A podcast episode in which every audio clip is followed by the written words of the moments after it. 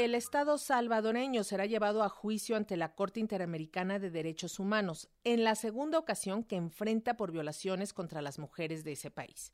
Este caso es por actos de violencia que se constituyen en tortura contra la joven salvadoreña Beatriz por la negación de la interrupción de su embarazo, aun cuando ese embarazo estaba afectando gravemente su salud y era totalmente inviable porque el feto nunca desarrolló cráneo ni cerebro.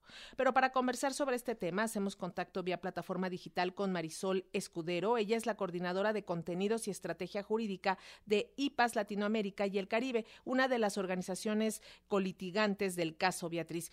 Marisol, gracias por aceptar el llamado de Radio Educación. Muy buenas tardes. Buenas tardes, gracias a ustedes por la invitación. Cuéntanos, Marisol, ¿por qué se lleva a El Salvador, al Estado salvadoreño, ante la Corte Interamericana de Derechos Humanos, en este caso conocido como Beatriz? Y bueno, ya estamos diciendo su relación con la prohibición absoluta de la interrupción voluntaria del embarazo en tu país. Ya antes había escuchado del caso Manuela, ahora estamos con Beatriz.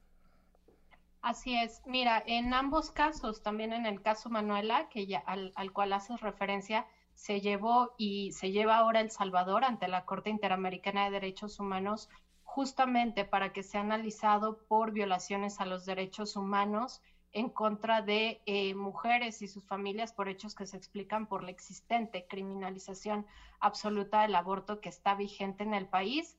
En el caso Manuela, el Estado ya fue juzgado por las violaciones a los derechos humanos de una mujer que fue criminalizada por una emergencia obstétrica, pero ahora con el caso de Beatriz, eh, el Estado es juzgado por un caso de violaciones a derechos humanos en la negación de servicios de aborto cuando es una intervención necesaria para salvaguardar la salud y vida de las mujeres y eh, personas gestantes. Esto es un, es un caso que específicamente visibiliza cuál es el impacto en, el en los derechos humanos de las mujeres y personas gestantes y de sus familias derivadas de obligarlas a continuar con un embarazo en contra de su voluntad cuando se eh, cuando este representa un riesgo a su salud y vida. Eh, Marisol, recuérdanos por favor cuál es la situación del, em, del aborto, de la interrupción del embarazo en El Salvador. ¿Bajo qué causales se permite?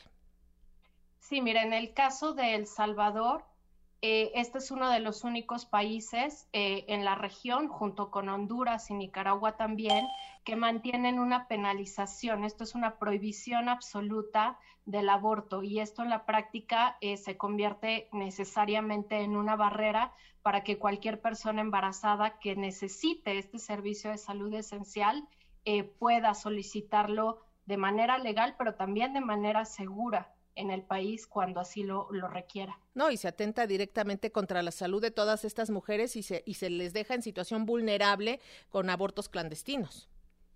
Así es, la prohibición absoluta del aborto, y esto lo ha demostrado eh, la evidencia eh, científica, es que eh, no evita que haya interrupciones del embarazo, que se realicen aborto. Por el contrario, el aborto es, una, es un servicio de salud que cualquier persona embarazada por distintas razones puede necesitar en cualquier momento durante, durante este proceso de embarazo y eh, la, la, prohibición del aborto lo que hace es que las obliga o a continuar con embarazos que ponen en riesgo su salud en contra de su voluntad o a recurrir a servicios clandestinos que muchas veces pueden también poner en riesgo su salud y vida. Marisol, al acudir a la Comisión Interamericana de Derechos Humanos para, pues para de alguna manera señalar toda esta situación que se está viviendo en El Salvador, donde se están violando los derechos humanos eh, de las mujeres, donde pues no se respeta la integridad personal, donde no hay garantías judiciales ni igualdad ante la ley. ¿Qué están buscando? ¿Cuáles serían las implicaciones de este caso, ya no solamente para El Salvador, sino para América Latina?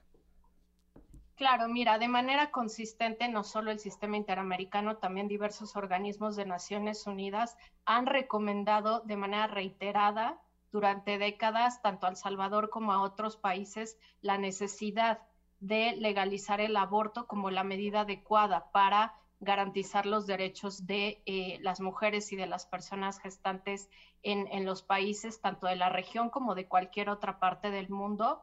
Y en ese sentido, eh, en e, este caso es importante la región porque es el primer caso de negación de servicios de aborto por la existencia de una penalización absoluta de este servicio de salud que va a ser analizado por la Corte Interamericana de Derechos Humanos. Y esto es importante porque este caso va a sentar un precedente sobre el reconocimiento de las violaciones a derechos humanos cometidas por un Estado de la región que deriva justamente de la negación de este tipo de servicios de salud.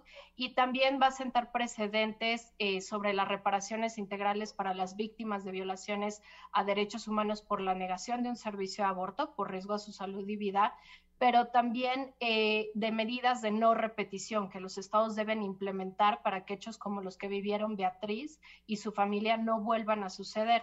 Y esto eh, puede implicar la despenalización o tiene que implicar la despenalización del aborto y también implementar eh, diversos protocolos de salud basados en evidencia científica para la prestación adecuada de este servicio de salud. ¿Hay confianza en que puede lograrse este fallo en el sentido de una despenalización o por lo menos empezar a hablar de una descriminalización? Del aborto?